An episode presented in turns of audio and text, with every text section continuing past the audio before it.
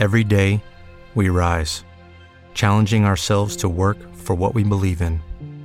At U.S. Border Patrol, protecting our borders is more than a job, it's a calling.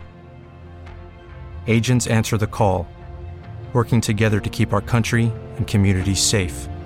If you're ready for a new mission, join U.S. Border Patrol and go beyond. Learn more at cbp.gov/careers.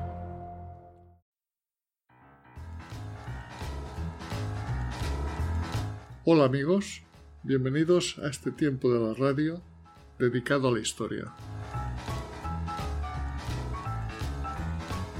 En el audio anterior hemos visto los antecedentes que nos llevaron en marzo de 1939 a un escenario en la España republicana muy problemático, con un golpe de Estado militar que generó una pequeña guerra civil. En esta entrega vamos a hablar sobre los actores que protagonizaron el golpe militar y originaron la salida de España del gobierno republicano.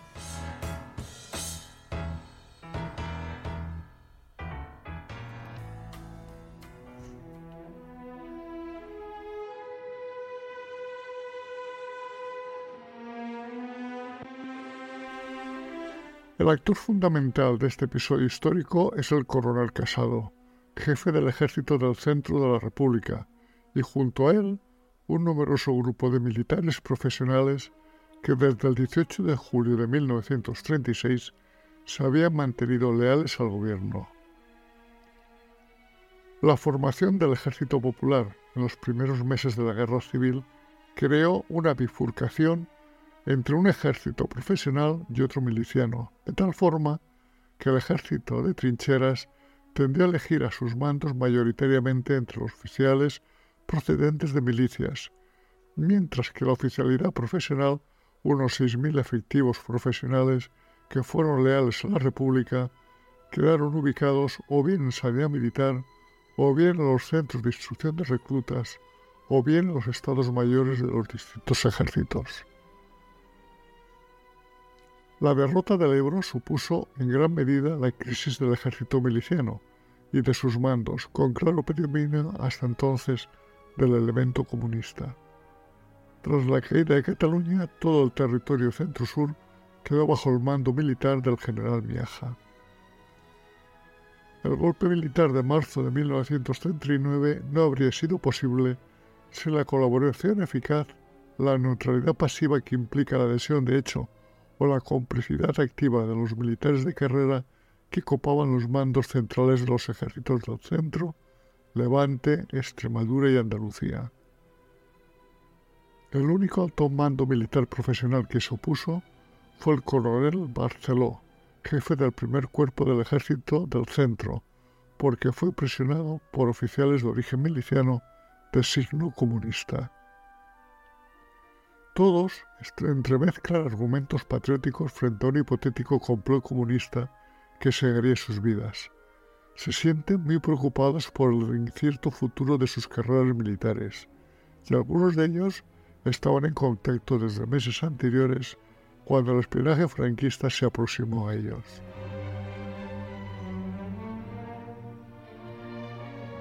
Pues sí, era una realidad que los militares que sirvieron al ejército popular mantuvieron líneas de comunicación constante con sus compañeros de armas de la zona nacional. Los lazos de camaradería y compañerismo adquiridos en academias militares, cuarteles y dependencias de Estado Mayor habían creado una exclusividad emocional que se sobrepuso a las diferencias ideológicas, creando un clima favorable para el espionaje franquista. Desde principios de 1937 y sobre todo a partir de la batalla del Ebro, los informadores al servicio de Franco proliferaban en las esferas del poder del ejército popular. Era la organización Antonio, formada especialmente por jóvenes militares que incluso durante los últimos meses de guerra civil se movían con cierta impunidad entre los bandos de la República. El nombre de esta organización se debe a un joven teniente, Antonio Rodríguez Aguado, de los primeros que integraron la misma y que murió en las cárceles republicanas.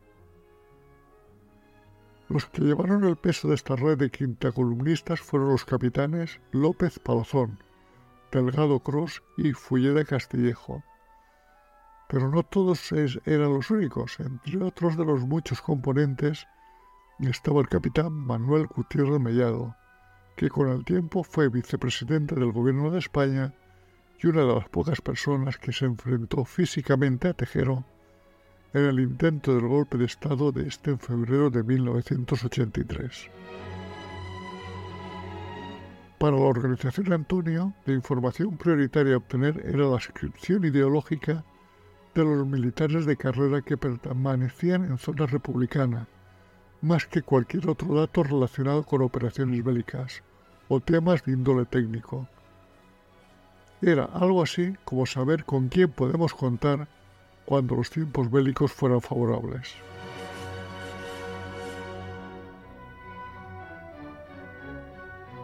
Desde la salida de Pietro como ministro de Defensa en abril de 1938, y especialmente tras la derrota de la batalla del Ebro, hay una transferencia de militares de carrera hacia el bloque antinegrinista, incluidos generales como Vicente Rojo y José Miaja, que habían sido el referente de la lucha contra el fascismo durante la defensa de Madrid.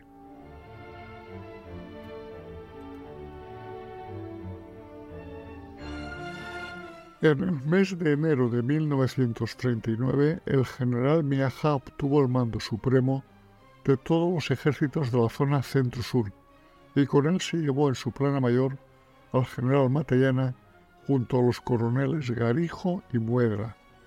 Estas tres personas estaban en contacto con la organización Antonio, pero tenían un problema, y es que no tenían mando efectivo sobre tropas.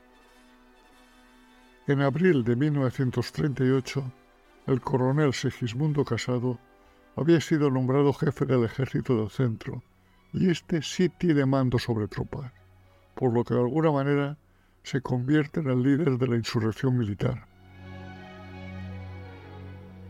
Tras la caída de Barcelona el 26 de enero de 1939, estos cinco mandos del ejército republicano tienen una reunión en la que tomaron una serie de acuerdos que debían ejecutarse tras el levantamiento que realizarían, entre los que destacaba el que la autoridad pasara a manos de los militares, que había que negociar cuanto antes la paz, que se formaría un Consejo Nacional de Defensa en el que intervendrán todos los partidos políticos menos el comunista, y si el presidente Negrín se opusiera a estos acuerdos, sería apresado y destituido. Con estas decisiones tomadas, Casado, a través de la organización Antonio, se pone en contacto con el gobierno de Burgos el 1 de febrero para iniciar cuanto antes las negociaciones para una paz pactada. Casi nada.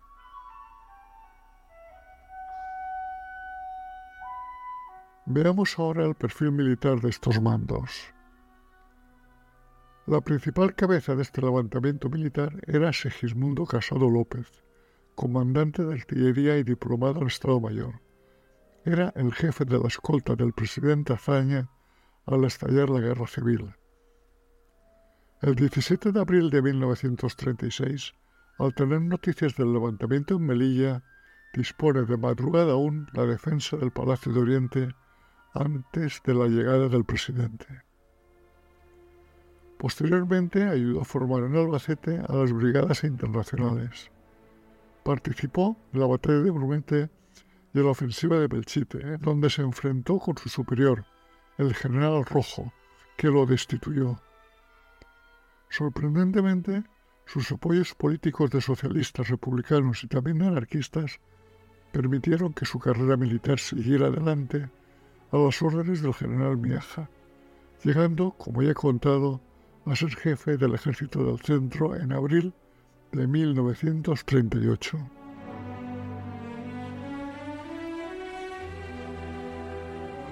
El militar de mayor graduación era José Miaja Menant, general desde 1932, al que su gran momento le llegó cuando fue nombrado jefe de la Junta de Defensa de Madrid, donde supo escoger a las mentes pensantes de su Estado Mayor, Vicente Rojo y Matallana, y donde sujetó el caos miliciano que hubiera llevado Madrid al desastre, defendiendo Madrid con éxito frente a las tropas sublevadas.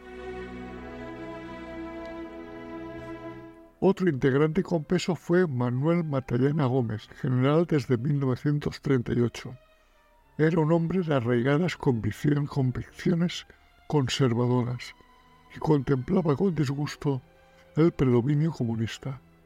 Siempre mantuvo algún tipo de lazo con los militares sublevados, especialmente desde finales de 1937, y para ello utilizó, entre otros, a su hermano Alberto, teniente coronel tachado de desafecto a la República y que colaboraba con la organización Antonio. Según su versión, su carrera como militar en la zona republicana se desarrolló bajo el principio de obediencia debida. Como muy allegado a la organización Antonio estaba Antonio Garijo Hernández, teniente coronel bajo las órdenes de Matallana, Colaboró con la organización de Antonio desde septiembre de 1937. Perteneció al grupo que preparó la sublevación en Valencia en julio de 1936, siendo detenido como un afecto a la República. Entonces surgió la protección del general Vieja, que lo reincorporó al ejército republicano. El 5 de marzo de 1939, cuando se formó el Consejo Nacional de Defensa, colaboró en la neutralización de la influencia comunista en el ejército de Levante y en desarmar la base de, guerrilleros de Binamanet. Y finalmente en este grupo de militares que se levantaron el 5 de marzo tenemos al coronel Félix Muedra Miñón, militar africanista, en donde ascendió comandante por méritos militares el 28 de julio de 1936. Fue nombrado jefe de Estado Mayor de la columna en Somosierra, donde intentó pasarse a la zona sublevada, pero no lo consiguió. Perteneció al restringido círculo próximo del general Vieja, su gran protector, y en enero de 1939 sustituyó al general Matallana en el puesto de primer jefe de Estado Mayor. En cuanto a la colaboración con los nacionales, esta está documentada desde agosto de 1937.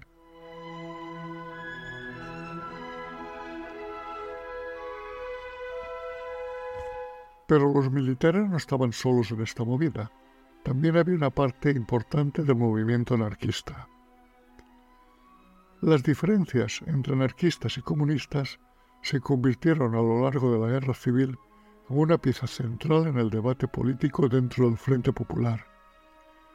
En mayo de 1937 ya hubo un enfrentamiento entre comunistas y anarquistas en Barcelona, en el que murieron 500 personas.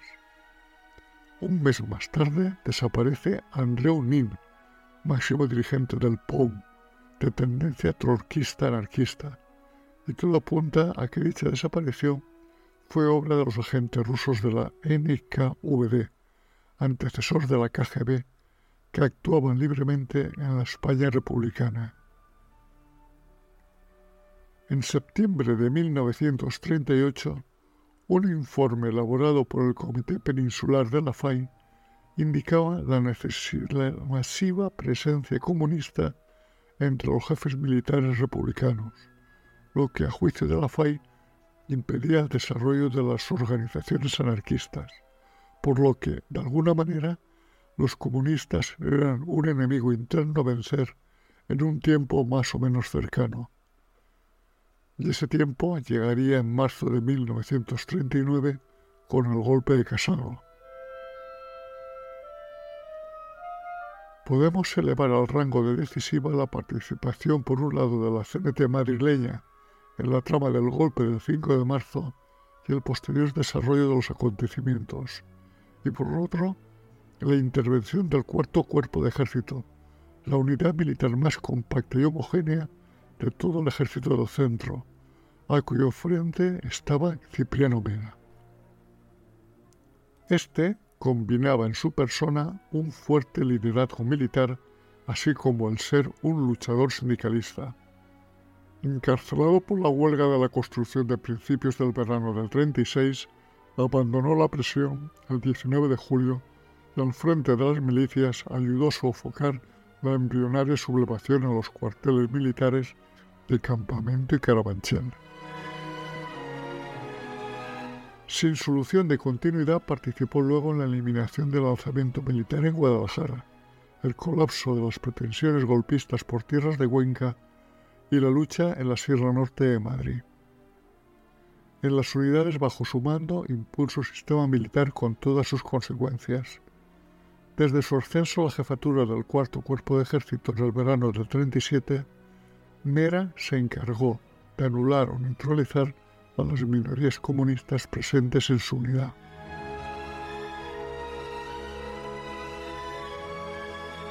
Los contactos entre Casado y Mera se habían mantenido constantes desde mayo del 38 y siempre habían sido fluidos y amistosos. La empatía que surgió entre ambos está fuera de dudas y se ve incrementada por la repulsa que ambos sentían hacia la política de guerra del gobierno negrín, los consejeros rusos y el Partido Comunista. Fue el 8 de febrero de 1939 cuando hablaron por primera vez sin cortapisas de la posible sustitución de Negrín. Todavía compartían ambos la necesidad de articular estrategias militares de resistencia parcial ante una hipotética negociación de paz.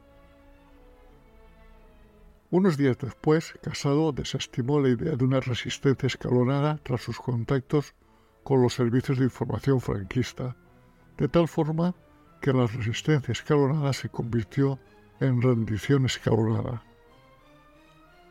El 22 de febrero de 1939, durante un, pleno de la CNT madrileña, un centenar de militantes, entre los que se encontraba Cipriano Mena, debatieron sobre la posibilidad de que Negrín planeara un golpe de Estado con el apoyo de los comunistas. Tras amplio debate, el Pleno tomó dos acuerdos. El primero se limitaba a ser una declaración en la que rechazaba cualquier forma de dictadura, en clara alusión a los comunistas. El segundo acuerdo fue otorgar un voto de confianza a los comités para negociar pactos y alianza con las restantes organizaciones antifascistas contra la política de guerra del gobierno y las pretensiones del gobierno comunista. En Román Paladino hablamos. Dejaban las manos libres al Comité de Defensa de la CNT del centro para culminar la conspiración. Y así lo hicieron. El 5 de marzo, Cipriano Mena, desde el plano militar, y el Comité de Defensa de la CNT desde el plano político, se constituyeron en piezas esenciales en el levantamiento militar del coronel Casado.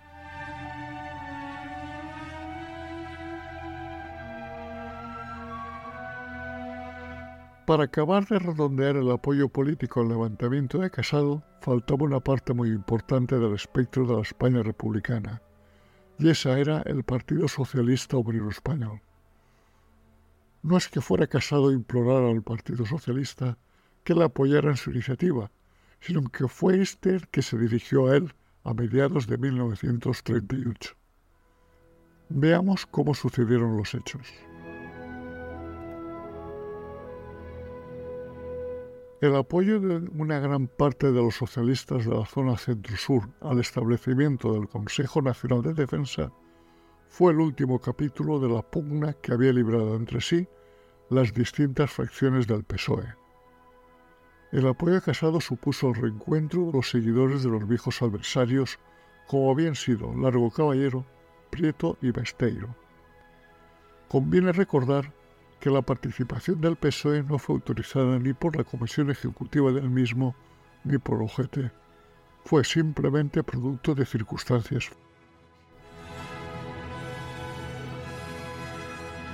De puertas para afuera, los socialistas madrileños quisieron presentarse como adalides de la solución española a la guerra, libres de hipotecas y de tutelas extranjeras, incidiendo en la cobardía de por haber huido a Francia, la ruindad de Negrín, Uribe y Álvarez del Valle, a los que se les acusaba de llevar a la muerte a millares de españoles.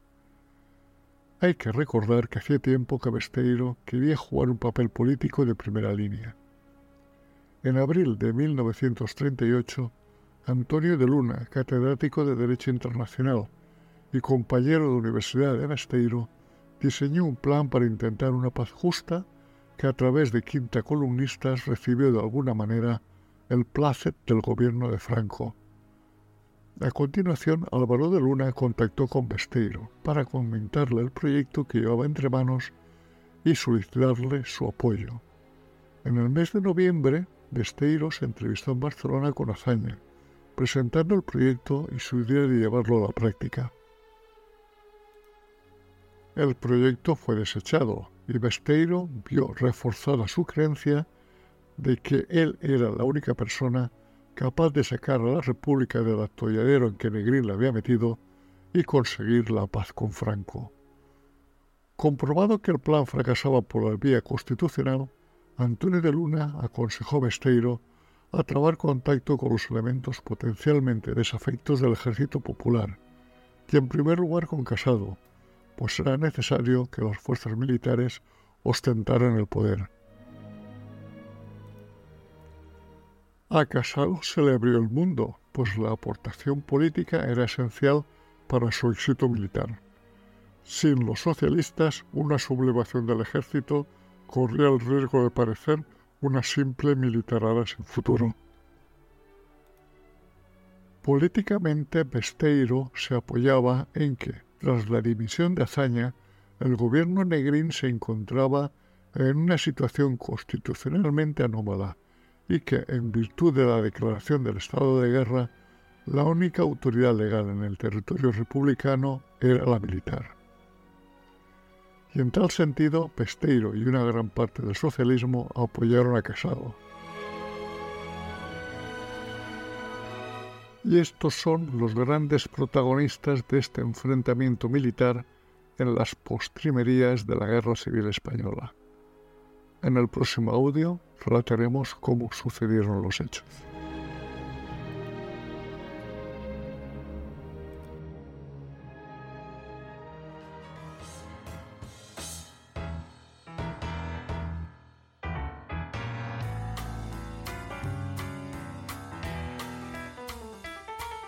Si estás interesado en otros temas de historia, nos puedes seguir en YouTube en mi canal Desde mi retiro y en Evox, Spotify y Google Podcast en el canal Un poco de historia. Este proyecto radiofónico, creado desde mi retiro en la España profunda, es una realización, para bien o para mal, de José Luis García, ciudadano del mundo.